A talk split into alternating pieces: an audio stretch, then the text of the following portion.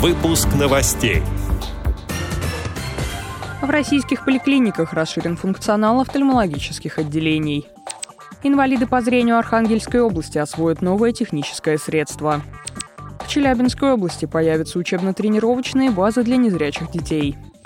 Российские ученые представили опыт использования 3D-печати в офтальмологии. Далее об этом подробнее в студии Дарьи Ефремова. Здравствуйте.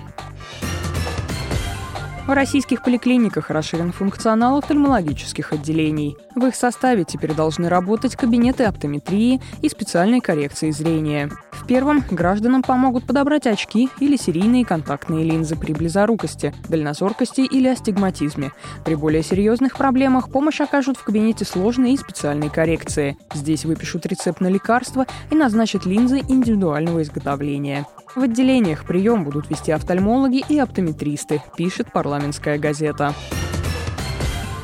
Инвалиды по зрению Архангельской области освоят новое техническое средство. Проект «Алло, я вас слышу» поддержан фондом президентских грантов. По информации регионального отделения ВОЗ, 20 пожилых незрячих людей научатся работать с кнопочным телефоном, имеющим функции смартфона. На курсах ВОЗовцам покажут, как без визуального контроля отправлять СМС, пользоваться услугами онлайн-банка, распознавать денежные купюры, а также как узнавать погоду и слушать аудиокниги. Кроме того, пожилые граждане научатся включать будильник и делать отметки в календаре. Проект продлится 4 месяца. По завершению занятий проведут конкурс среди слушателей программы.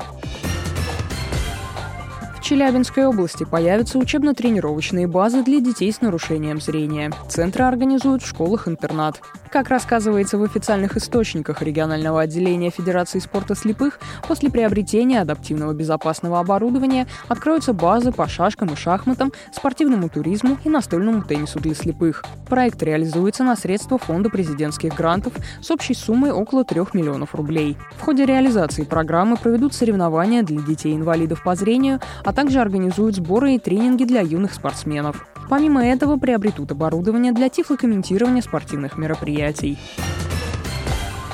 Российские ученые представили опыт использования 3D-печати в офтальмологии. Специалисты Национального исследовательского медицинского университета имени Пирогова попробовали воспроизвести наконечники для тонометра, а также зеркальный офтальмоскоп и предназначенный для него переходник для батарейных рукояток. Опыт показал, что изделия разной степени сложности можно изготовить с меньшими временными и финансовыми затратами, сообщает Общество офтальмологов России.